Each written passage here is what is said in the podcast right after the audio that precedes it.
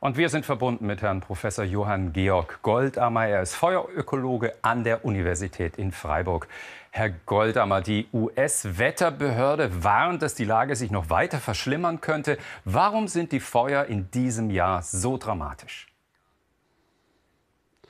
Nun, die Vorzeichen waren in den vergangenen Jahren schon da weil der Klimawandel den Kaliforniern eine ganz große Änderung beschert hat, nämlich die Tatsache, dass die klassische Feuersaison, die früher so zwischen Mai und September äh, die Feuer mit sich brachte, nun mittlerweile ganzjährig ist. Das heißt, es brennt in Kalifornien zwölf Monate im Jahr, das nun schon seit einigen Jahren. Und die Situation wird von Jahr zu Jahr aufgrund der regionalen Erwärmung des Klimawandels problematischer.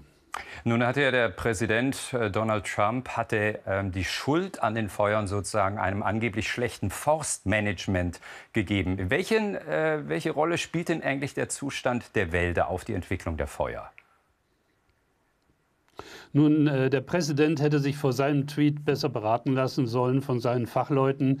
Die amerikanischen Forstleute, die für den Wald zuständig sind oder die Behörden, äh, wie die Nationalparkverwaltung oder das Bureau of Land Management sind im Hinblick auf das sogenannte Feuermanagement in der Vorbereitung, in der Prävention, in der Bekämpfung eigentlich sehr gut aufgestellt.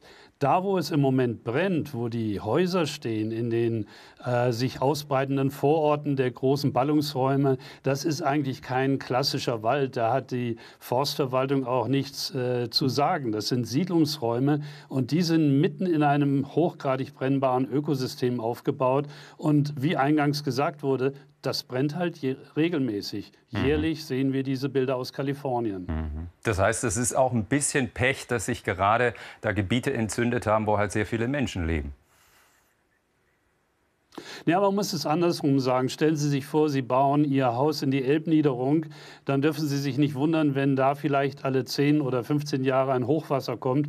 Und so sind eigentlich die Kalifornier sich dessen bewusst, dass sie in einer Gegend siedeln, mhm. wo das Feuer wohnt. Und entsprechend äh, ist es nicht zu verstehen, dass die Häuser auch alle so gebaut sind, dass sie praktisch im Eintakt mit den Buschfeuern abbrennen. Nun gab es ja, Herr Goldammer, auch in Europa sehr, sehr heftige Brände in diesem Jahr, vor allem in Portugal und in Griechenland. Worauf muss man sich denn dort einstellen im Zuge des Klimawandels?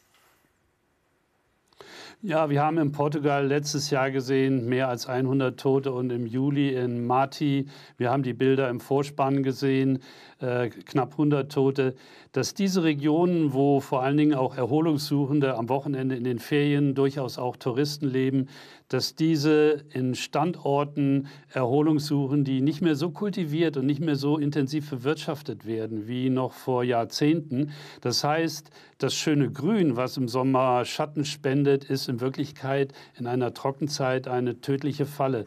Und wir sehen gerade am Fall Griechenland, aber auch hier in Deutschland in diesem trockenen Jahr, dass äh, wir so ein bisschen Abschied nehmen müssen von so einem alten, stabilen Klima, das solche Probleme nicht beschert hat.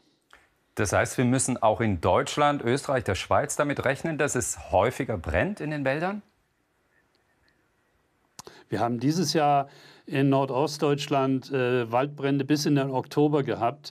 Wir sehen, dass der äh, Alpenraum, also Österreich, Schweiz, na, nicht, nicht unbedingt. Äh, das war in Meppen in dem äh, Moorgebiet. Da war allerdings äh, ein ganz großer Fehler gemacht worden. Insgesamt ist, sagen wir mal, bei uns die Kultur des, des sich darauf Einstellens, dass unsere Landschaft nun äh, brennbarer, entflammbarer und gefährdeter wird, die ist noch nicht da. Und da denke ich mal, müssen wir nach vorne schauen. Und da sind alle gefragt hier in Deutschland. Nicht nur die Förster, es sind auch die Landwirte, es sind auch diejenigen, die die Schutzgebiete managen oder die Militärflächen hier in Deutschland. Mhm. Und äh, da denke ich, müssen wir uns neu aufstellen. Haben Sie vielen Dank fürs Gespräch, Herr Goldammer. Ich danke Ihnen.